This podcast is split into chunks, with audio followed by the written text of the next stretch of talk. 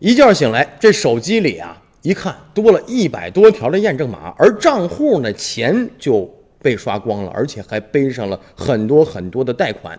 近期，这个犯罪分子利用了 GSM 一个劫持加短信嗅探的方式，盗刷了网友的一个账户。这样一个新闻事件在网上已经持续的发酵，成为了网络的热点。那么，该如何防范这种短信的一个嗅探犯罪呢？这个专家就是给出了一个简单的建议，说最简单的一招就是睡前你要把你的手机关掉。我知道啊，有很多朋友跟我一样，睡前呢要用手机充电也不关机，这是一个非常错误的做法啊！防火的这个呃消防员就告诉我们说，睡觉之前一定要把这个手机关掉。很多很多这个火灾都是这么引起的。我们再来说这个短信的事儿，而手机关了以后就没有信号了，所以这个东西就不好使了。而且在这主流 APP 当中啊，许多账户和资金的操作呀，都可以通过手机的号码加微信的验证码这种方式呢来实现。